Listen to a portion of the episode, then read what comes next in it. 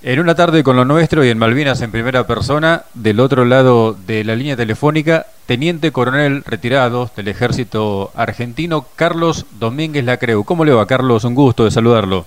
Igualmente, Fernando, un gusto. Eh, realmente, como te comentaba, no soy muy afecto a las entrevistas, pero dada la persona que nos conectó, estoy a tu disposición. Para nosotros es un privilegio entonces, que le agradecemos muchísimo, por cierto, porque cada historia de la campaña del Atlántico Sur es diferente y todas tienen algo para sumar a esta causa y para que el recuerdo siga permanente en la memoria de todos los argentinos, ¿no? Sí, coincido contigo, coincido contigo, Fernando. Carlos, ¿de dónde es nativo usted? Yo soy nativo de la ciudad de Córdoba. Nací en Córdoba y actualmente resido en Córdoba. ¿Y por qué el ejército argentino en su vida? Bueno, desde niño quise seguir la carrera de las armas y si bien aquí tenía la escuela de aviación, me gustó más, siempre quise más la parte tierra, la parte ejército. Por eso fue que entré al colegio militar. Una decisión personal, ¿qué decía la familia por ese entonces? No, no, sobre todo mi padre no estaba de acuerdo, pero bueno, por ese motivo ingresé al colegio militar recién a los 18 años, cuando no tuve que necesitar el permiso de mi padre para ingresar al colegio militar. Claro. ¿Cómo era la capacitación en esos tiempos en el colegio militar? La capacitación en esos tiempos era muy severa, muy buena, muy buena. La mayoría de los profesores eran profesores civiles. La parte militar era bastante exigente bueno, tengo muy buenos recuerdos del colegio militar, sobre todo la camaradería y los compañeros que tengo hasta el día de hoy, ¿no? Claro. Más que compañeros, amigos, compañeros de promoción que egresamos el mismo día, pero sobre todo la amistad que nos une es muy fuerte. Esa es una pregunta siguiente que teníamos en mente. Eh, ¿Se puede hacer amistad también dentro de la fuerza? Totalmente, totalmente. Hay algunas personas, sobre todo que no tienen mucha relación con las Fuerzas Armadas, que piensan que porque en el ejército no existe el tuteo, o sea, el trato es de usted, no existe la camaradería y la amistad, pero no es así. Yo tengo muchos amigos superiores y subalternos, a pesar de que no existe el tuteo. Claro. Y tengo muchos, muchos amigos soldados que hicieron el servicio militar cuando yo estaba destinado en Tupungato, en Campo de Mayo, en Sarmiento o en la guerra. La mayoría de mis amigos soldados son de la guerra. Claro. Porque tuve la bendición de Dios que la mayoría de los soldados de mi compañía en Malvinas eran cordobeses, de la provincia de Córdoba. Sí, sí. ¿En qué año se produce su egreso del Colegio Militar de la Nación, Carlos? En el año 69. ¿Y su primer 1969. Mi primer destino fue Tupungato, Mendoza. ¿Unidad? Regimiento de Infantería 11, General Las Heras. Infantería de Montaña 11, General Las Heras. Un destino particular, Infantería de Montaña, para un oficial recién recibido, ¿no? Sí, en realidad yo quería hacer montaña. Y mi primera intención fue ir destinado al Regimiento de Infantería de Montaña 26 en Junín de los Andes, pero hubo un oficial antiguo montañés que me hizo cambiar y opté por el Regimiento de Infantería de Montaña 11 en Tupungato. El aprendizaje cuando se egresa del colegio militar en, la primera unidad sigue permanentemente, uno imagina. Totalmente, y los mejores profesores son los suboficiales, con quienes justamente tengo una entrañable amistad con muchos, muchos de ellos, hasta el día de hoy, que son los que terminan de formarlo al oficial cuando sale del colegio militar. Seguro. El año 1982, ¿en qué destino lo encuentra Carlos? Estaba destinado en la Escuela de Infantería Teniente General Pedro Eugenio Aramburu, en Campo de Mayo, Buenos Aires. Y el 2 de abril, el número más importante, cantidad de los argentinos, nos enteramos de la Operación Rosario, del desembarco en las islas a la mañana por los medios. ¿El caso suyo cómo fue? Exactamente igual, igual Fernando. Todos nos enteramos de la misma manera porque la operación fue totalmente velada. Claro. Si bien los ingleses la venían monitoreando, pero la operación fue velada, nadie sabía nada. Así que fue una total alegría y bueno, a los pocos días nos movilizaron porque los que estábamos destinados en institutos militares nos movilizaban a unidades de combate. Cuando se entera el 2 de abril, imaginó un destino de combate, ¿qué sensaciones pasaron por su mente? Envidia, porque en ese momento, el 2 de abril, no sabíamos que íbamos a ser movilizados a unidades de combate. Pensamos que todo había quedado ahí nada más, que se había recuperado las islas, pero que no nos íbamos a mover nosotros para ninguna parte. Claro. ¿Y cuándo llega la notificación de ese despliegue a unidades? Y a mí me informan, me comunican el día 5 de abril. Ajá. Y a cada uno de los oficiales de la Escuela de Infantería le informan a qué unidad iba movilizado. ¿Y a usted le tocó? A mí me tocó ser movilizado al Regimiento de Infantería 25, que era el que desembarcó el 2 de abril. Claro. En la Escuela de Infantería ya se conocía el, digamos, prestigio que tenía esa unidad por ese entonces. Había comentarios, había comentarios, porque el jefe de regimiento fue notificado el año anterior. Ajá. Porque, bueno, Fernando, creo que no escapa a su conocimiento que esto era una operación que ya venía siendo programada desde hacía muchos años antes. Así es. Porque lo que había que evitar es que Inglaterra cumpliera 150 años ininterrumpidos de ocupación de las islas. Así que el plan era a concretarse en el transcurso del año 82 y antes de la fecha en que fue invadida por Inglaterra las islas, ¿no? De ahí que el teniente coronel Seineldin se reuniera con cuadros de distintos lugares de procedencia, pero con una condición profesional importante, digamos. Él se ocupó de entrenar a su regimiento sin saber los oficiales cuál era el motivo de un entrenamiento sumamente severo. Bien. Y recién, creo que 48 horas antes de iniciarse los movimientos, uh -huh. él reúne a los jefes de compañía y les informa, o les comunica, mejor dicho, cuál era la operación que iban a ejecutar. Claro. Y en el caso suyo, que viene agregado al regimiento desde la Escuela de Infantería, ¿con qué se encontró cuando llegó a la unidad? ¿Cómo fue recibido? Bueno, realmente era una gran intriga. Yo arribo a las islas en un vuelo de C-130 Hércules, sí. aproximadamente entre las once y media y las doce de la noche, un vuelo nocturno, y a esa hora estaba el jefe de regimiento sabiendo que era yo solo el que llegaba, porque después llegaron otros oficiales, estaba él a esa hora un frío tremendo esperándome en el aeropuerto. Qué bárbaro un jefe de lujo. Me imagino. ¿Y cuál fue la primera charla que tuvieron? Bueno, la primera charla eh, es un poco graciosa, ¿no? Porque yo no podía hablar mucho porque estaba tiritando muerto de frío. Porque el uniforme, la ropa que llevaba, era la ropa con que uno está en el mes de abril en Campo de Mayo. Claro. No en las Islas Malvinas o en el sur argentino. Claro. Así que la primera charla fue que fue, buscó un abrigo inglés que había quedado ahí y tenía él a, a, mano y me lo dio para abrigarme. Bien. ¿Y en lo inmediato le destinó su lugar, tiene alguna posición en las islas? ¿Cómo siguió la historia? Él me explicó en ese momento que si bien yo era más antiguo que un jefe de compañía, Ajá. Él no podía relevar a un jefe de compañía que había llegado el 2 de abril a las islas con él en su regimiento, Ajá. lo cual es perfectamente comprensible. Sí, sí, claro. Entonces, la compañía A, su jefe de compañía era dos años más antiguo que yo, era en ese entonces el teniente primero Montero, Ajá. entonces me puso a mí como segundo jefe de esa compañía. Bien.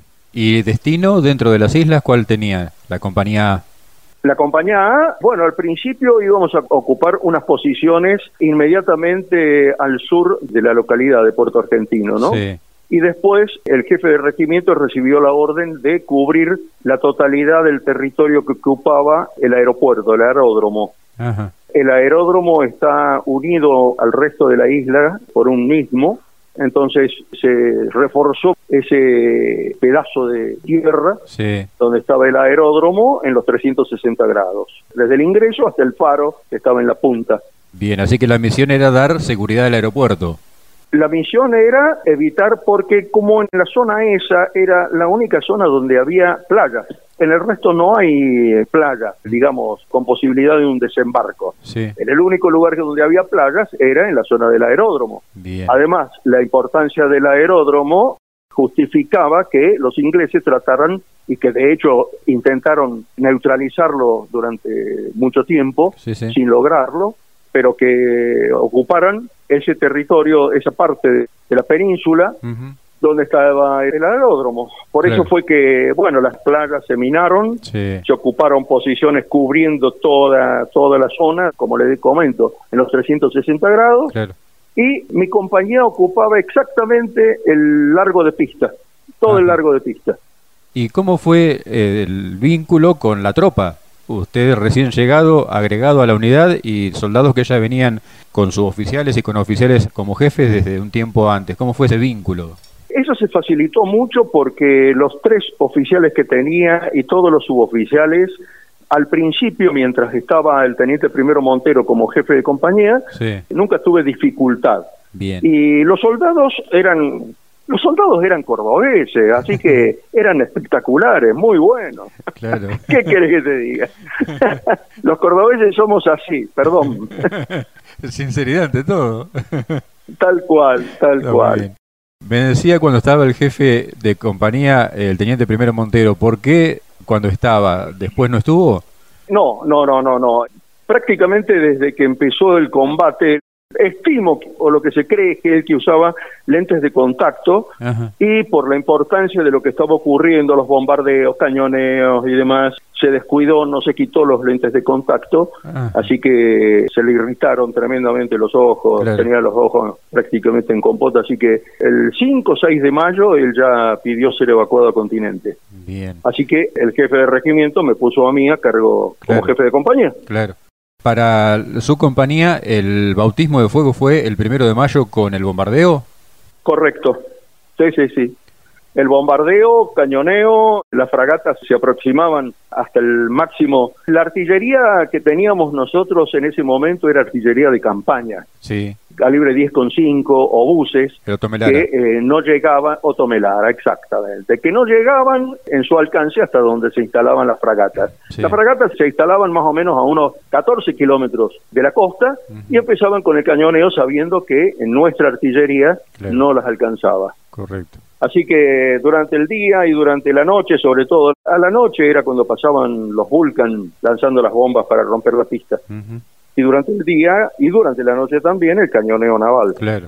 Un oficial instruido en el Colegio Militar de la Nación se prepara, si bien uno estima siempre para tiempos de paz, pero se prepara para la guerra. ¿Qué sensaciones tuvo ese primero de mayo en el bautismo de fuego? Bueno, para eso me preparé, para eso estamos, digamos no fue una gran sorpresa.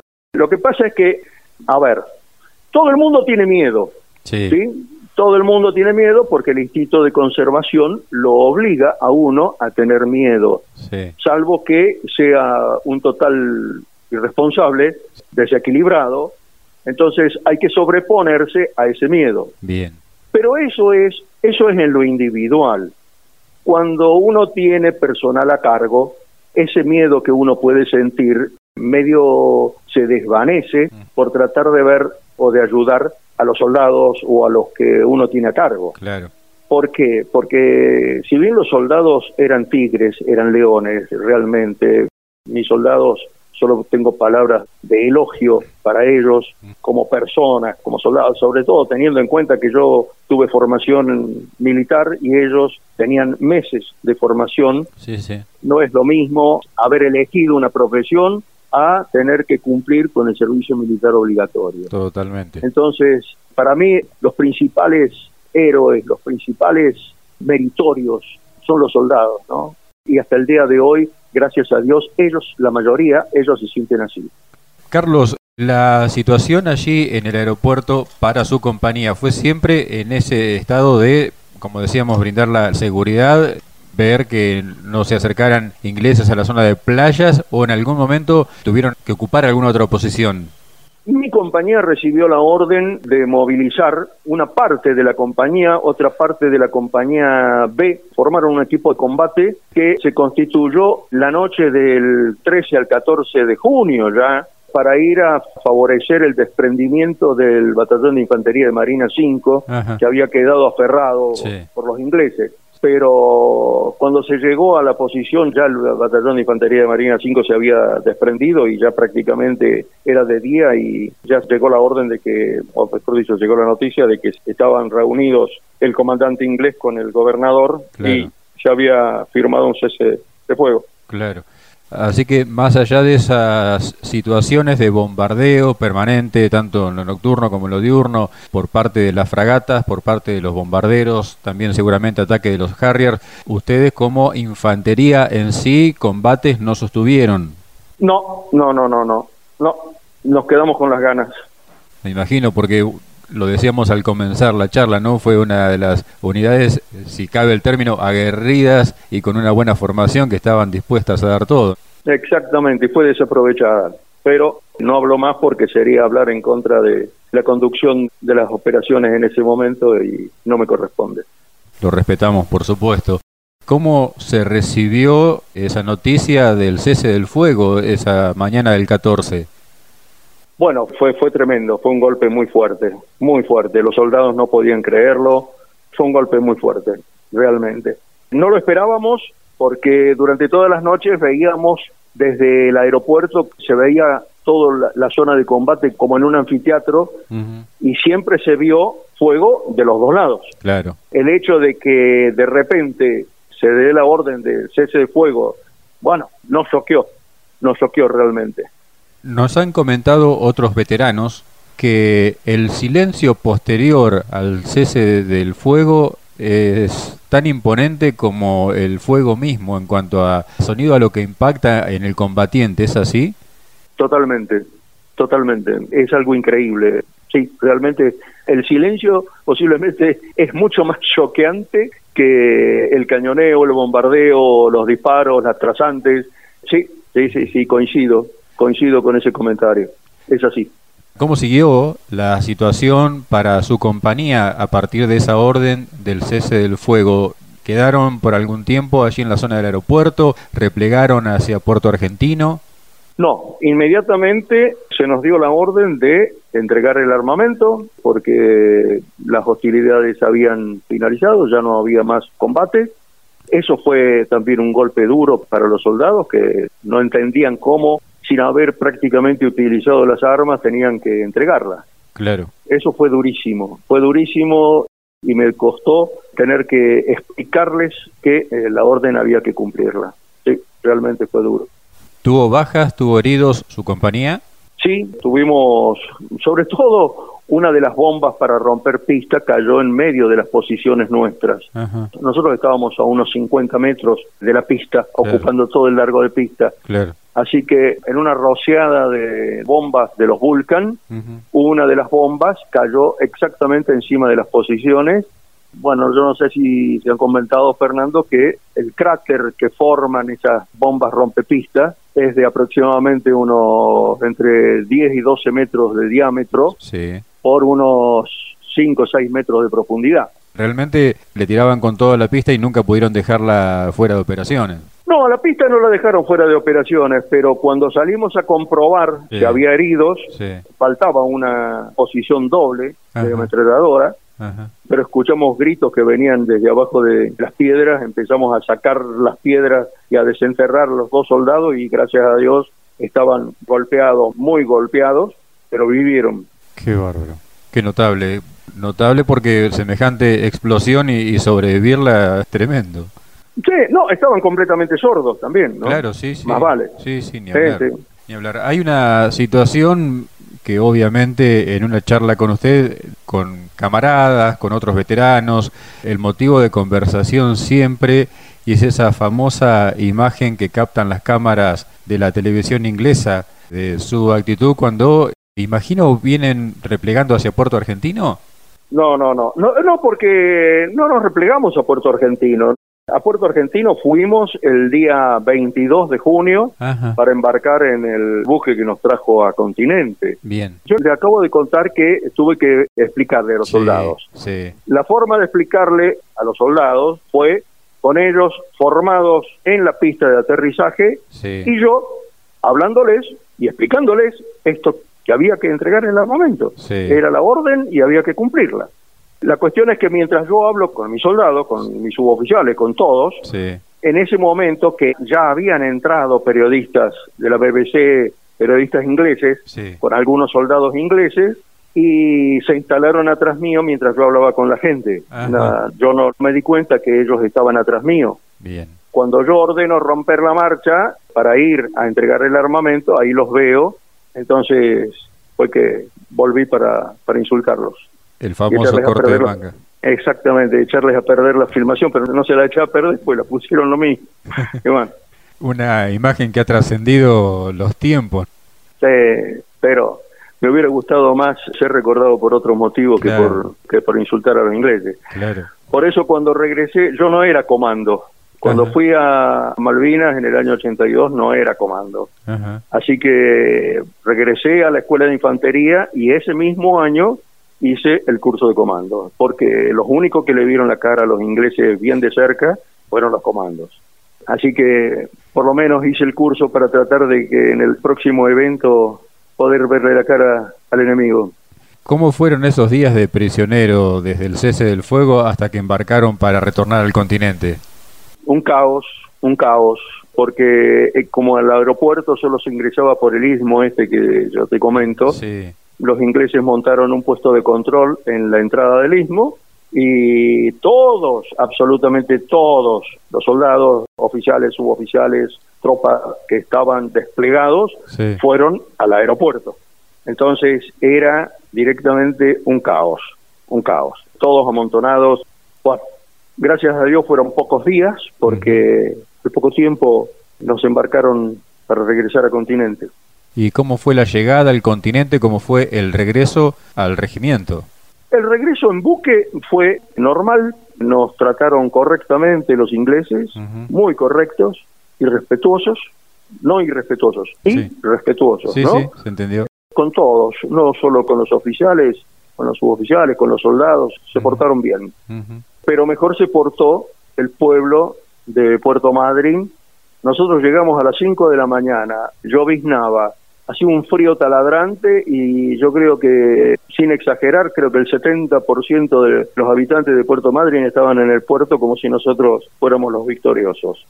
No, ese recuerdo nunca me voy a olvidar. Me imagino. Eh, realmente la actitud del pueblo. Bueno, he escuchado por ahí que fue el día que Puerto Madryn se quedó sin pan. Claro, así lo comento. Lo debes haber escuchado. sí, sí, sí, ¿Y la vuelta a la unidad, Carlos? Bueno, bien, bien. Si bien yo no formaba parte ya en ese momento de la unidad, tuve que esperar prácticamente entre 10 y 12 días hasta que me desmovilizaron y pude regresar a Buenos Aires, a, mi unidad natural. Claro, a la Escuela de Infantería. A la Escuela de Infantería. Bien. y, y, más allá de la realización del curso comando que nos contaba en ese mismo año, la situación que por ahí padecieron muchos cuadros en esa sensación de ignorarlos, de ningunearlos, ¿A usted lo afectó también?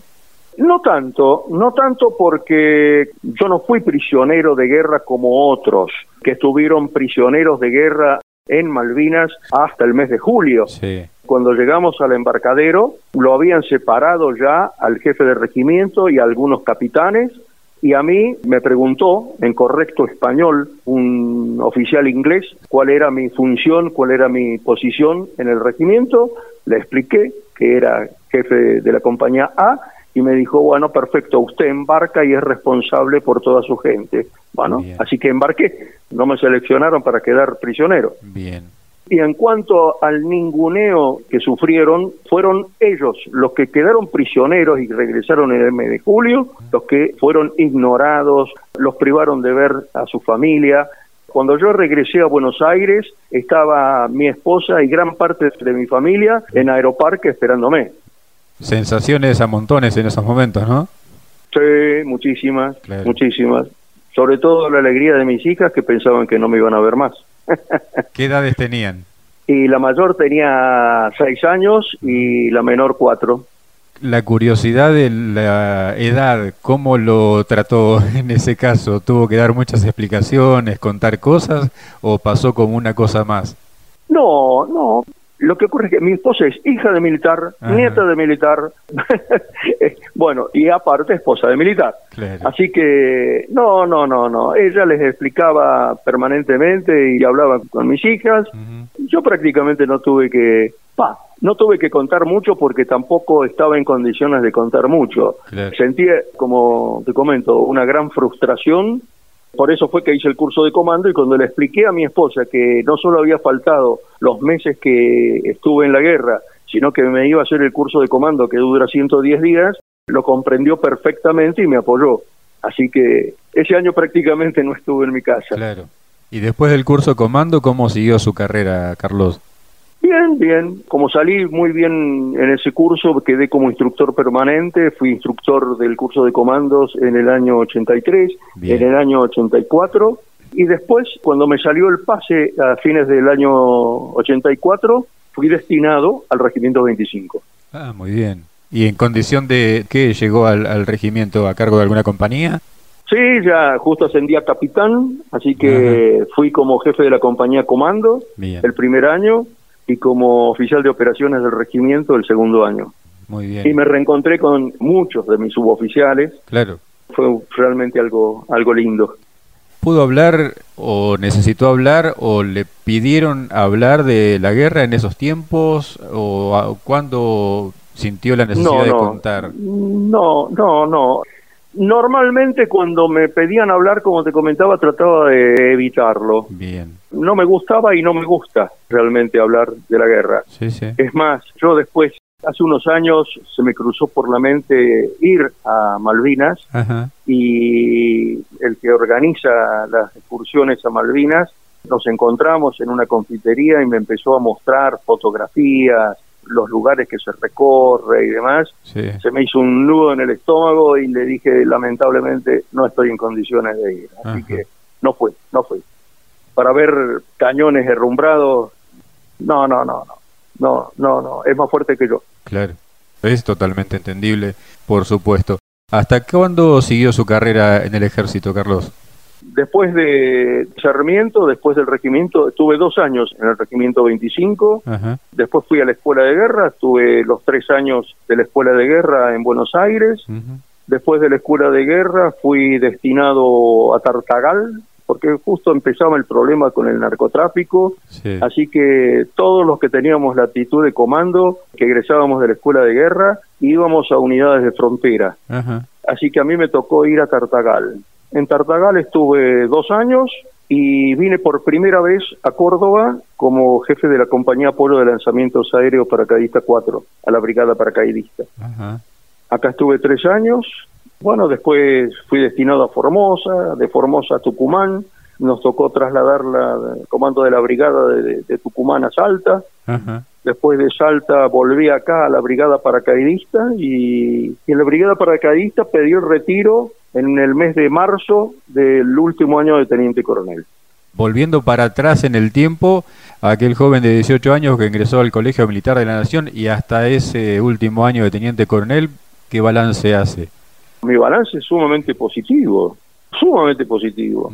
Yo creo que lo mejor de mi carrera profesional fue que mi padre, que no quería que fuera militar porque él sostenía que iba a ser un zángano mantenido por el Estado. Ese era el concepto que él tenía.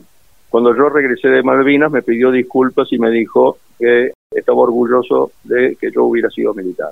Ese fue mi principal reconocimiento, lo más importante que yo eh, tuve a lo largo de mi carrera, yo creo. sin duda.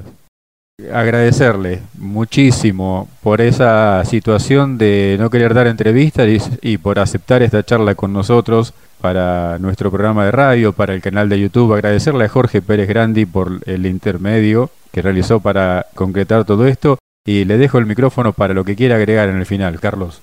Yo lo que quiero agregar justamente es que si bien yo siempre me he negado a las entrevistas, el hecho de que Jorge Pérez Grandi, a quien reconozco como un gran soldado, una gran persona y le tengo un gran respeto, y volvemos a lo que estuvimos hablando.